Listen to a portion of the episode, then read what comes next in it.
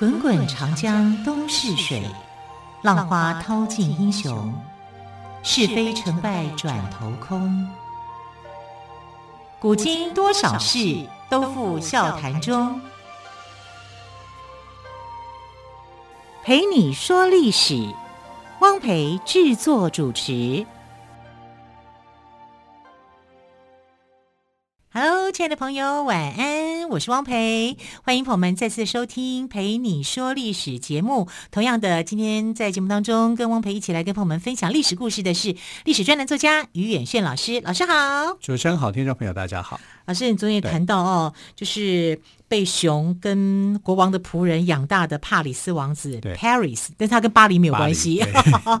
好，那这个王子后来呢？他被养大了之后呢？因为他太神奇了，可以被熊养大，跟仆人养大。对，其实他也不知道他是这个国王的小孩嘛，嗯、没有人会去告诉他，所以他就在伊达山上放羊。嗯哼，他是个放羊放羊的小孩。对，但有一天这个放羊的孩子就迎接了他人生的一个奇遇啊，因为这个天使赫米斯。和爱马斯，爱马赫米赫米斯，赫米斯啊，赫米斯，他就这个带来一个信息给他，就是说，哎，这个天神呢要他去选美啊，不是他选美啊，是选出三个女神里面谁最美。嗯，因为天神不想自己选，一个是他姑妈，嗯、一个是他老婆，嗯、一个是他女儿，他不知道该怎么选啊，所以这候选人里面有天后宙呃这个。赫拉，赫拉。啊，对，希拉，对不对？嗯、还有这个希拉，还有雅典娜，雅典娜，对、啊，还有这个美神啊，嗯、爱神阿芙罗代替，阿芙罗代替，对，嗯、啊。但我们也曾经讲过，这个三个美是有层次的。嗯，如果你能够选上雅典娜的话，嗯、那其实就是智慧的女神哈、啊，代表的是这种呃。灵界上面的一个提升，你你可能心灵上会提升，你才会去选它。一般的人选一定是选阿芙罗代替，因为这是世俗的美，啊，是呃情欲上面的那种美感。那果然呢，帕里斯就是那种人。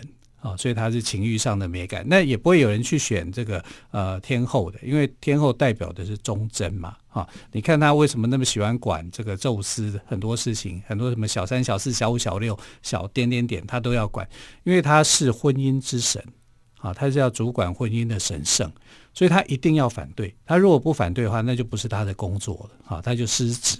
啊，所以啊、呃，你看为什么这个好像感觉说宙斯每次感情出轨啊，他的老婆都会出来啊，呃，没办法处理这个宙斯，他就去呃，就是为难那些女生啊，这个当然也是说不过去啦。可是你站在这个婚姻的神圣的一个角度，大概也可以同情跟理解为什么呃希拉会有这种行为，会这么做了啊。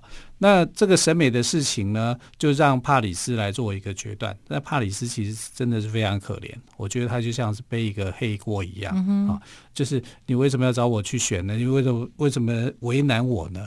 因为三个神他都得罪不起啊。对呀、啊，没有人敢做这个事。对呀，对呀。结果他选了阿芙罗代替，阿芙罗代替当然很高兴啊，因为我是爱神，我是美神，嗯、哼哼选我是应该的，对不对？可是两另外两个神他就得罪了。啊，尤其是雅典娜，哈，雅典娜智慧女神、战争女神啊，你看这牵扯到战争的话，那就不得了。所以天后跟这个雅典娜呢，就决定要给呃这个呃特洛伊一些处分。嗯哼，哎，怎么会处分到特洛伊呢？对啊，对不对？这个其实。不会直接找这个 Paris 帕里斯王子报复吗？对呀、啊，他报复特洛伊城市，又不是特洛伊去、嗯、去指使你的，是这个王子他自己的一个决定，然后你就这样迁怒、嗯、啊。所以其实这个某一个目的来讲，哈，就是如果我们看希腊神话的话，就是我们在前几集里面有讲过，其实宙斯是很有心机的，对不对？而且他讨厌人类，他没有那么喜欢人类。但呃，这个在希腊神话里面。有所谓的天神、大神，对不对？天神、大神下来就是一些小神啊，像呃木神潘安这种都是小神啊，还有一些精灵啊什么的，都反正神很多。但这些神呢，都不是重要的大神，重要大神就十二个，其他是小神。然后小神精灵下来就是谁呢？就是半神半人，也就是神跟凡人所结合生下的孩子。哦、那这些人就称为叫做英雄。英雄，所以也有分层次的，就是神下来就是英雄，英雄，再来是人，对对对啊，所以英雄跟人是有差别的，对啊，英雄就是他的不是纯粹的凡人，他是带有带有神的血统，只是差别在哪里呢？差别在他无法长寿啊，他不不像神，神是不会死的，可是英雄是会死的啊，因为这个就是他的一个弱点。那英雄有可能会打败神。有可能啊，可能会造成神的伤害，因为从特洛伊战争里面就看到了哈，就是英雄呢竟然打败了神啊，甚至还让神受伤。这也就是为什么特洛伊战争会发生。从而从神话里面来看的话，这个宙斯的阴谋啊，就是我要去消灭这些所谓的英雄啊，留下几个强壮的啊，但是有些有些所谓的英雄一定要消灭，为什么呢？因为如果不消灭的话，他很可能会影响这些神的权益，这些神可能会打不赢他，所以他很担心的是这些处于这个人类之上啊，天天神之下的这些英雄们啊，有一天可能会威胁到啊，所以也可能有这样的一种想法啊，但这种想法一定就是说后人在解读希腊神话里面所想的，宙斯想的可能没有我们所想的那么简单呐啊，明明就是你自己叫怕叫。叫这个帕里斯王子去做决定的，他做了决定以后，你却迁怒到特洛伊啊！你要毁灭掉特洛伊，这没有什么道理嘛，对不对？当然，这个帕里斯王子所选择的就是一般凡人会选择的方式啊。你说，你如果是你来做选择的话，你觉得哪三个女人是你觉得美的？你不会选太理性的这个雅典娜嘛？对不对啊？这可能就是你要很很高的智慧，你才会选中他嘛。你也不会去选天后嘛，因为天后是那种婚姻的这个忠诚者，嗯、你可能是不会选他的。而且有一种讲到天后这两个字，你就会觉得有点高不可攀的感觉。对呀、啊，就有点那个哈。嗯、虽然他们用了很多的这个利益去诱惑他，就最后他选择的绝对是这个爱神嘛，啊、就是肉体的情欲上的这种美嘛。所以，我们看帕里斯王子哦，其实为什么他没有选天后，是因为他本来就有一段婚约，他跟一个山神、一个女神，后来是结为夫妻的。可是见到海伦以后，他马上抛弃掉这个婚姻，所以他对婚姻是不忠诚的。嗯哼，所以他怎么可能会去选天后？好，当然这是后来的这个结果论，但这个结果论好像就是已经是呃一开始的时候就注定了。好，所以我们看到帕里斯是这样啊，那他是。一开始的时候被认为是一个不祥的孩子，被丢到伊达山。哈，所幸有母熊去一开始的时候照顾他，后来又有仆人哈去让他生活上过得是比较安顿的，而且他也不忍心了。我觉得这个仆人一方面觉得他看熊抚育他孩子竟然能成长，一方面也是有一种恻隐之心。是，而且这个孩子不不简单的地方是因为他在山林里面长大，山林里面会有什么？会有野兽，对，还会有什么？还会有强盗，对啊，因为当时的伊达山是有一些所谓的强人出没的，嗯、所以他必须要去保护他自己，所以他学会了很多的武艺。嗯哼，他的功夫让我想到泰山呢，哎，类似这样子，对，对，对，对不对哈？他要适应那个环境，所以他的功夫很好。嗯，那有一次就是呃，他。为什么他会后来知道自己的是王子的身份呢？那就是特洛伊的国王，好，我们刚刚刚讲的被赎回的那个国王，哈，叫做呃普普瑞阿摩斯。那普瑞阿摩斯呢，他就办了一个竞技比赛，啊，想要去了解说特洛伊的勇士们，哈，就是呃争夺荣誉。那如果说你这个呃表现杰出的话，就会把伊达山上最强壮的一只。公牛哈啊，公羊啦，公羊就送给他，啊，但那个公羊是这个呃王子照顾的，所以他就想要把这只公羊给领回来，啊，所以他就去参加了这个竞赛。哦，那参加这个竞赛里面就有很多都是他的兄弟们，嗯、因为我刚刚讲说啊，这个国王哦生了五十个小孩，嗯、光儿子就五十个，啊、女儿不算的话，如果女儿如果算进来的话，将近百个人，好、是非常多，他子女非常多的。那最厉害的那个就是大哥大啊，赫科特啊，所以他就击败了其他的兄弟。啊，最后跟赫克特打成平手，哇，他这很强哎，很强啊！啊。这表示他的武艺是很好的，竞技能力很强，对，对他不只是会放羊，他的功夫还是不错的哈。嗯、那一看说，哎，竟然可以跟这个特洛伊第一英雄打成平手，大家都想认识他到底是谁，哪里冒出来的？对，后来才发现说啊，原来他就是当初被丢到山上的那个小孩，是，然后现在成长成这样子，嗯、而且他很帅气，嗯、又帅。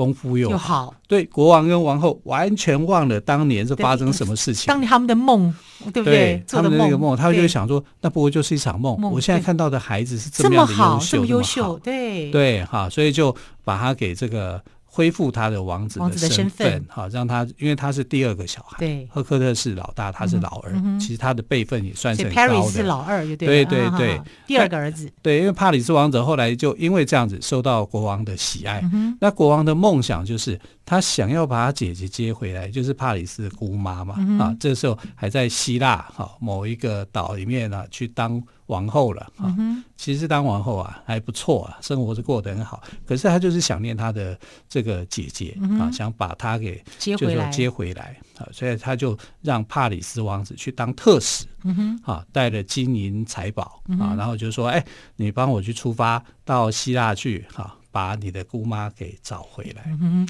好，那帕里斯王子到底有没有把他的姑妈找回来呢？休息一下，再请于月轩老师跟我们说哟。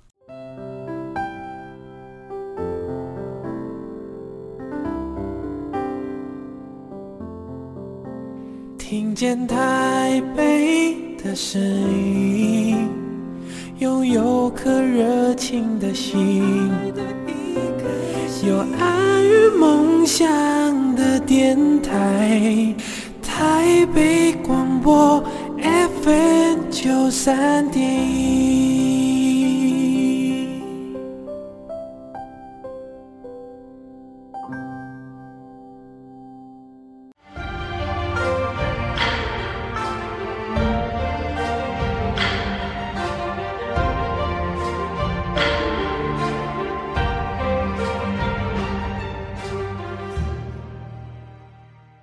好，刚刚跟于远轩老师谈到了 Paris 要去接他的姑妈回来，到底有没有成功呢？于远轩老师其实是失败的啊，失败了。对呀、啊，因为他的姑妈现在过的生活很好啊，她、嗯、的老公又很爱她，她、嗯、的老公就是海克力士的这个朋友嘛，哈，叫做特拉蒙。嗯、那特拉蒙就很爱他这个太太。嗯好，就是呃，后来他也变成了国王嘛，他是在这个萨拉米斯岛里面称王，所以呢，其实他们过得很恩爱。嗯，那你怎么可能会再去改变他们的生活，然后就回去呃特洛伊，就是把意思带到就好了嘛？我过得很好，谢谢我的弟弟，还怎么样的关注我，嗯、还会注照顾到我，所以他失败了。可是失败了，他没有觉得很沮丧啊。对不对？因为这是他姑妈的选择啊，所以他后来呢就到了这个斯巴达，因为斯巴达是这个希腊的另外一个这个城邦哈，就是就在这里，他遇到了这一生当中最重要的人哦，而且还背弃了他的婚姻，啊就是遇到了斯巴达的王后，叫做海伦。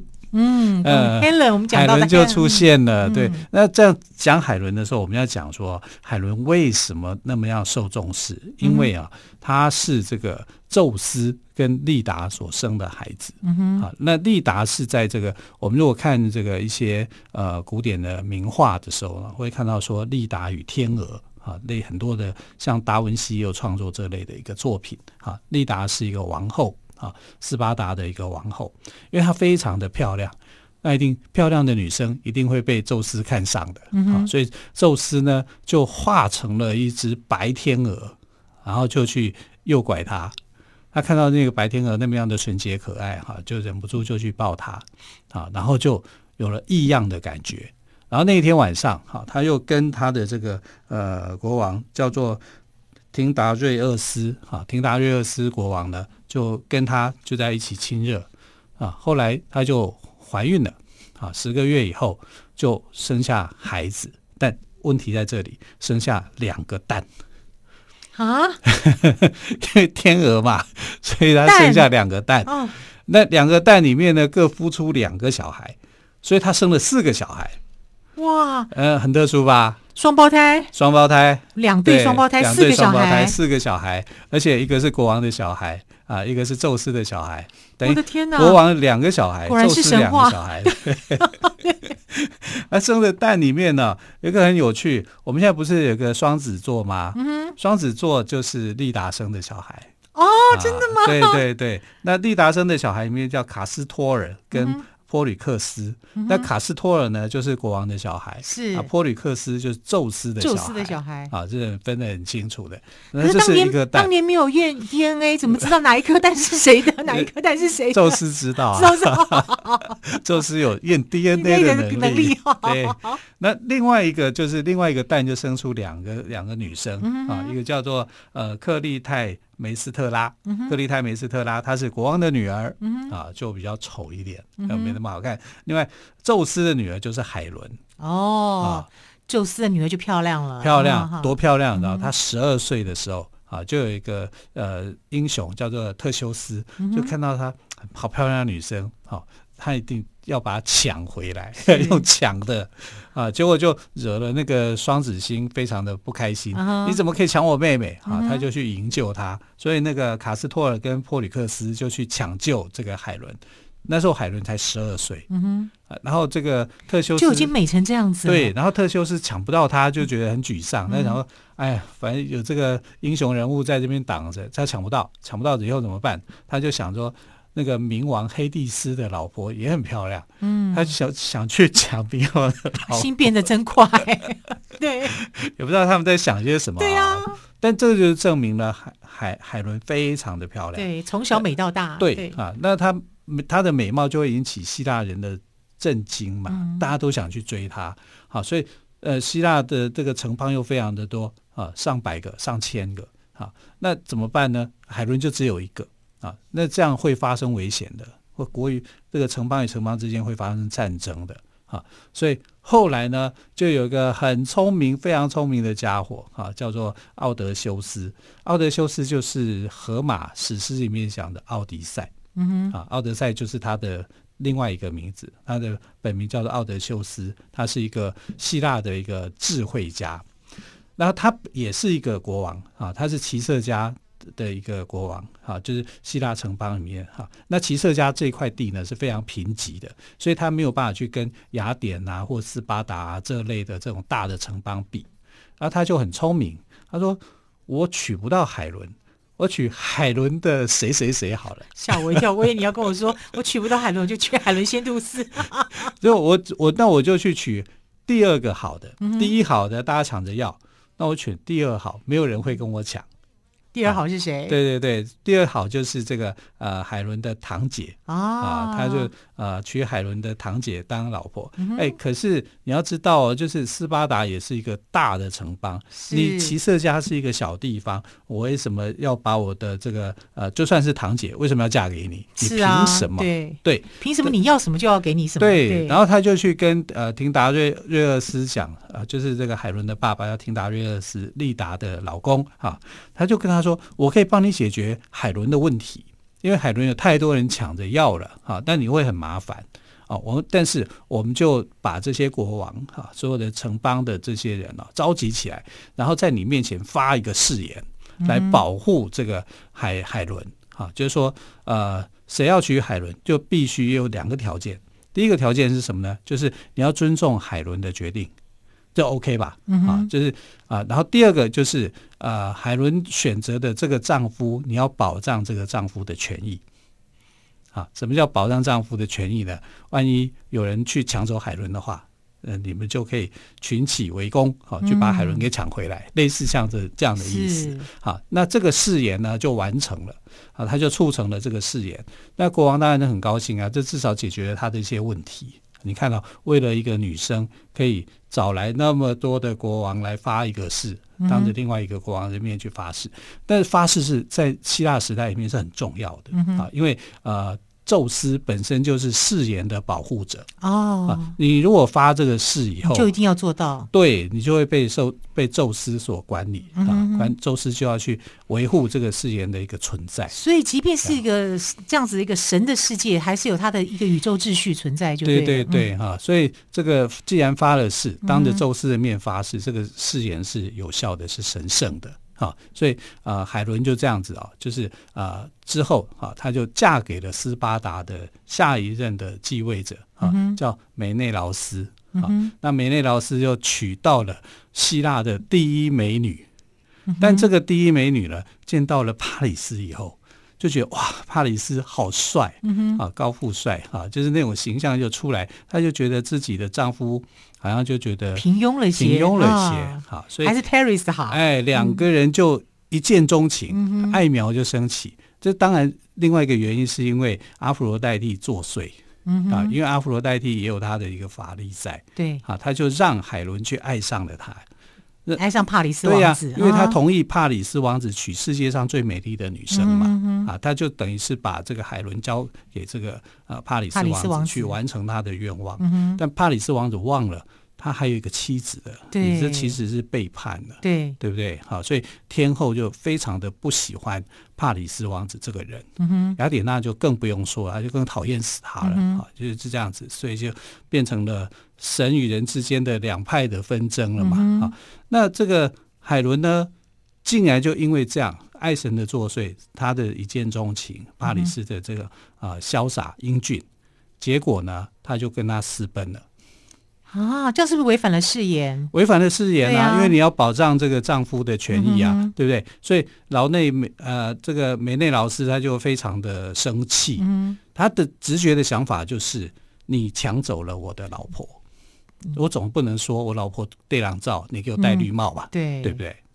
啊，原来在神的故事当中，还有这么多复杂的情感因素纠葛在其中哦。嗯、好，更多有趣的神话故事，我们再请于远轩老师再给我们分享了。今天同样时间的关系，要跟朋友们说再见了。感谢朋友们这半个小时的陪伴，我们就明天再会喽。谢谢于老师，谢谢，拜拜。